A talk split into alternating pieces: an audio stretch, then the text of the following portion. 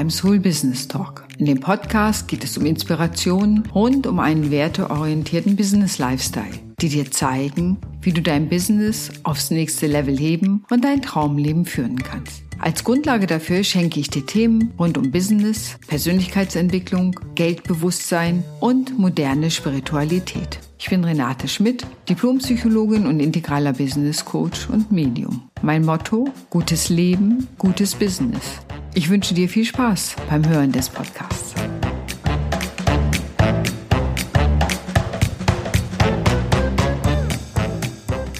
Moin und wie schön, dass du wieder dabei bist. Und heute geht es um ein spannendes Thema, nämlich das Thema Midlife Crisis.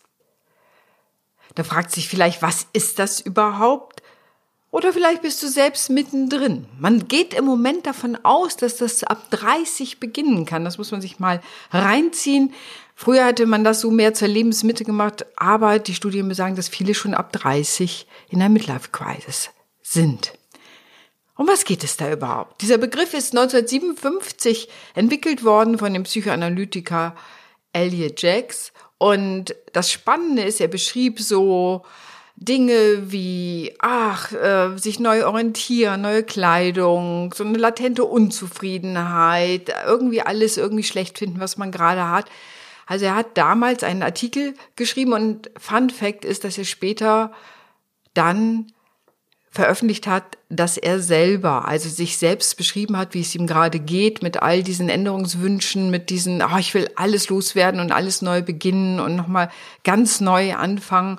Also alles, was er da der Midlife Crisis zugeschrieben hat, war sein eigenes Erleben und da hat sich dieser Begriff im Grunde etabliert.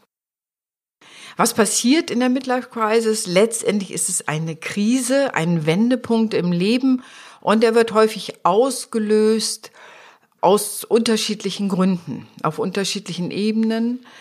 Das eine ist, der Körper verändert sich und charmanterweise sagt man, ab 35 baut der Körper ab und alles, was wir da tun, ist nur noch Erhaltungsaufwand.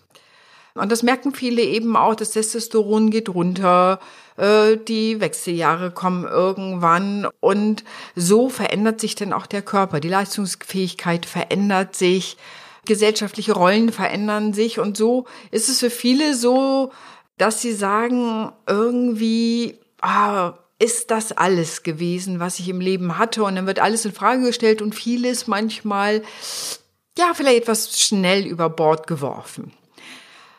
Dennoch lohnt es sich in dieser Phase des Lebens darüber nachzudenken, wie will ich eigentlich leben? Und diese Frage taucht deswegen auch auf. Man sagt so sehr, wenn wir jünger sind, denken wir, wir seien unsterblich. Wir wissen zwar, dass wir sterben werden, aber irgendwann realisieren wir, dass wir in dieser Form aufhören zu existieren.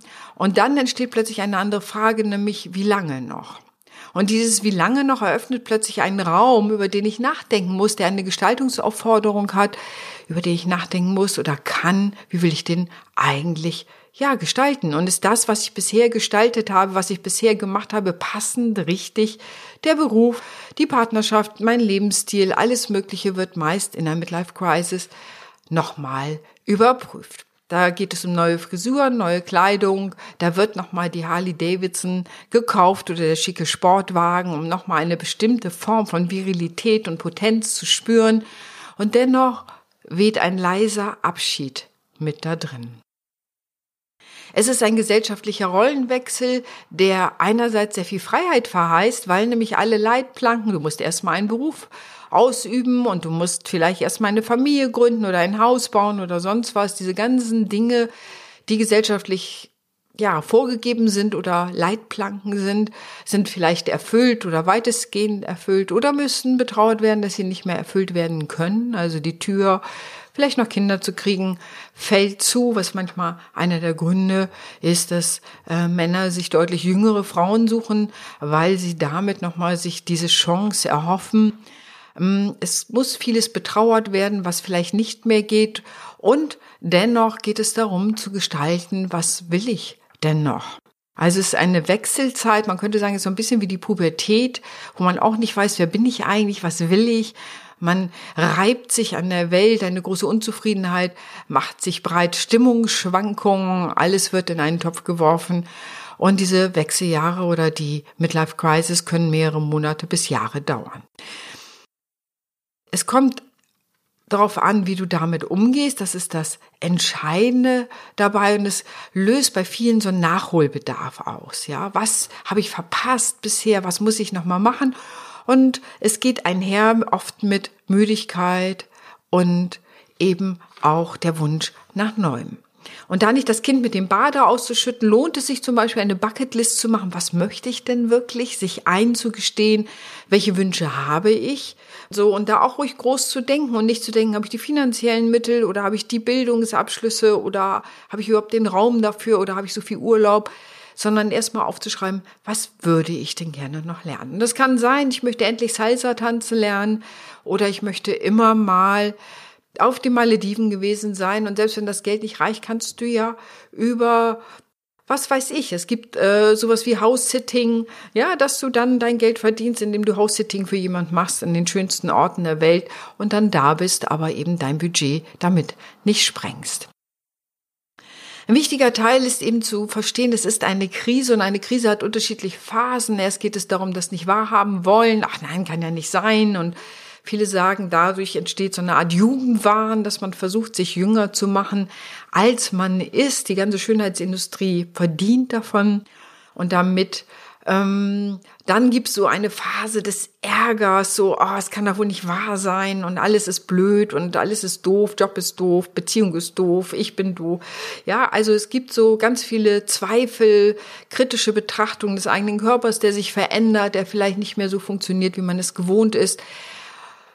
Also viel Veränderung im Grunde. Und da geht es eben darum, das zu betrauern. Und das ist Teil einer Krise, auch eine Trauerphase zu haben, zu betrauern, die vielleicht nicht genutzten Chancen, die nicht gelebten Leben. Und da gibt es viel. Ich hatte mal eine Kunde, da ging es darum, sie hatte einen Partner, mit dem wollte sie gerne ein Kind haben, aber hatte sich irgendwie überlegt, sie wollte doch mit dem Partner nicht. Und ähm, ja, und, und heute hat er mit einer anderen Frau eine Familie und sie guckt da immer letztendlich neidvoll drauf und sagt, wieso um alles in der Welt habe ich den eigentlich verlassen. Es wird seine Gründe gehabt haben, aber da auch loszulassen und sich zu verabschieden und zu sagen, ja, das, da habe ich vielleicht auch eine Chance verpasst. Und natürlich kann man darüber nachdenken, gibt es andere Lösungen und Möglichkeiten. Dennoch ist es auch wichtig, da loszulassen oder da wir eigentlich psychologisch gesehen niemals loslassen wollen, solange wir nicht was Neues Gutes haben, es so sein zu lassen. Also loslassen nicht, sondern die Dinge so sein zu lassen. Ja, so ist es. Ja, das werde ich vielleicht nicht mehr haben. Ja, da ist vielleicht eine gläserne Decke. Auch in meiner Karriere und meiner Lebensplanung. Ja, bestimmte Orte werde ich vielleicht nicht mehr sehen. Oder vielleicht doch. Und da lohnt sich wirklich, sich aufzuschreiben, was möchte ich eigentlich und da nach Möglichkeiten zu suchen, natürlich abhängig vom eigenen Budget, aber damit den Mut zu haben, auch das neu zu denken. Studien besagen, dass wir älter werden, 20 Jahre mehr qualitative Lebenszeit haben, die ja auch in irgendeiner Weise gestaltet sein wollen. Da ich sage immer, das reicht nicht, das auf dem Sofa sitzen zu verbringen. Ich glaube, das schafft dann mehr Unzufriedenheit, als einem lieb ist. Also ich lade dazu ein, da wirklich drüber nachzudenken, wie möchte ich diese Zeit eigentlich auch verbringen, für mich sinnvoll verbringen. Und die Frage nach dem Sinn taucht übrigens in der Lebensmittel auch nochmal auf einer anderen Ebene auf. Während der Pubertät ist natürlich überhaupt der Sinn der Welt und der Ärger an der Welt und wieso ist das alles so, wie es ist. Und Jetzt in der Lebensmitte geht es nochmal um eine andere Form von Sinn. Habe ich meinen Werten gemäß leben können? Was ist für mich ein sinnvolles, sinnerfülltes Leben? Manche wechseln dann nochmal den Beruf. Manche fangen nochmal an zu studieren. Also da auch ihren alten Träumen Futter zu geben und die zu leben. Manche wandern aus und sagen, ich wollte sowieso immer schon woanders leben. Und jetzt ist die Gelegenheit, den Mut zu finden, an dieser Schwelle im Leben die Weichen neu zu stellen. Das Gute ist, dass die gesellschaftlichen Leitplanken in gewisser Weise wegfallen. Dadurch entsteht eine große Freiheit, die auch natürlich Angst machen kann. Was mache ich mit all der Freiheit, mit diesem Feld, das sich da auftut, wo es keine wirklichen Vorgaben gibt, wie ich es beackern könnte. Und dadurch, dass natürlich dann auch so die Kinder vielleicht aus dem Haus gehen, verändert sich eben auch das Leben sehr, so dass man nicht nur Eltern ist, sondern eben wieder man selbst und da eben zu gucken, wie geht es mir? Und diese Phase hat für viele Menschen psychologisch betrachtet auch eine Kränkung in sich. vielleicht funktioniert nicht mehr alles so, vielleicht denke ich nicht mehr so schnell, vielleicht werde ich schneller müde. Und da lohnt es eben auch, ja, dem Raum zu geben. Es stehen, stehen manchmal Schuldgefühle für nicht erledigte Dinge. Da empfehle ich immer, was man versöhnen kann, zu versöhnen. Manche kriegen Zukunftsängste, wohin soll die Welt gehen. Manchmal auch eine Ohnmacht und einen Pessimismus. Aber ganz klar, diese Phase ist normal. Es ist übrigens noch keine Depression, eine Midlife Crisis ist keine Diagnose oder keine psychologische oder psychische Erkrankung. Es kann mit Trauerphasen einhergehen, aber auch die sind menschlich. Eine Depression ist, wenn ähm, ich zum Beispiel nächtliches Erwachen regelmäßig habe, so um zwei Uhr und da wach liege oder eben auch morgendliche Anlaufschwierigkeiten. Es sind zwei von einigen Kriterien, woran man eine Depression erkennt. Und es ist immer wieder die Frage, was mache ich damit, sich damit auseinanderzusetzen. Ich erlebe, dass manche Leute dazu zu mir zum Retreat am Meer kommen, sich drei Tage intensiv mit mir damit auseinandersetzen auf den unterschiedlichen Ebenen. Wer will ich sein? Wo will ich hin? Was kann ich machen? Welche neuen Räume kann ich mir eröffnen? Auch welche Möglichkeiten habe ich? Und wie will ich eigentlich leben? Und da ehrlich mit sich selbst zu sein und auch gern zu träumen und dann eben aber auch konkret zu gucken, wie kann ich diese Träume umsetzen. Eine Midlife Crisis ist ein Wendepunkt im Leben definitiv und sie hat mit kulturellen Dingen zu tun. Ja, in manchen Gesellschaften ist die nächste Lebensphase mit viel mehr Wert äh, oder Aufgaben, ja, wie soll ich sagen, vorgeformt, als es vielleicht in westlichen Gesellschaften ist. Und deswegen haben wir mehr die Aufgabe, diesen freien Raum zu gestalten. Was möchte ich eigentlich wirklich tun? Und es ist eine gute Zeit, den Wendepunkt zu wagen. Manche sagen, oh, bin ich dafür nicht zu alt, aber wann ist zu alt? Ich habe auch schon Leute erlebt, die mit 80 ihren Doktor gemacht haben. Ich sage immer, eigentlich ist man nie zu alt. Es lohnt sich immer, nochmal genauer hinzugucken, was man ändern kann. Gerade hatte ich einen Kunden, der tatsächlich seinen Bürojob aufgibt, um nochmal Tischler zu werden und hat auch schon einen Ausbildungsplatz. Lebenszufriedenheit hängt nicht immer nur vom Geld ab. Geld ist eine gute Sache und kann auch ganz beruhigend sein. Und dennoch ist Lebenszufriedenheit, lebe ich meine Werte, lebe ich meine Träume, lebe ich das, was ich möchte, eröffne ich mir Räume. Und selbst wenn Viele sagen, ja, aber ich habe ja Familie und dies. Es lohnt sich, die eigenen Träume mit der Familie zu teilen. Manchmal ist man überrascht, welche Träume andere haben und vielleicht deckt die sich auch, so dass man gemeinsam auch nochmal über neue Ziele und Wünsche nachdenken kann und so das Leben nochmal, ja, vielleicht auf eine Art auch erfrischend gestalten kann. Es ist eine Zeit der Umorientierung des Umbaus auf körperlicher Ebene, auf seelischer Ebene, es ist eine Zeit des Wechsels und die geht natürlich immer auch einher mit einer gewissen Unsicherheit und dennoch lohnt es sich da, sich mit auseinanderzusetzen, Räume dafür zu schaffen, sei es ne, mit dem Retreat am Meer oder du arbeitest online mit mir und sagst, das ist etwas, da möchte ich gern mit dir drüber regelmäßig reflektieren, wohin meine Reise geht. Und ich habe einige Menschen, die an Schwellen in ihrem Leben zu mir kommen und sagen, Frau Schmidt, oder Renate, wir müssen mal reden. Und ich empfehle übrigens noch mal eins, wenn du in der Mitte deines Lebens bist, mach ein Fest. Wir haben für alles mögliche Festen, für Hochzeiten, Trauerfeiern, für Taufen, was auch immer, Kommunion, Konfirmation und all diese Firmungen dazwischen, alle Einschnitte im Leben eines Menschen werden mit Schultüten und der, derlei anderen Dingen werden sie begangen mit Festen. Und dann ist es wichtig, feiere ich mich selber in der Mitte meines Lebens für all das, was ich schon geschafft habe, für all das, was ich auch vielleicht nicht geschafft habe, für all die Stärke, die ich bewiesen habe, durch alle Krisen, die auch mit Sicherheit da waren, durchgegangen zu sein.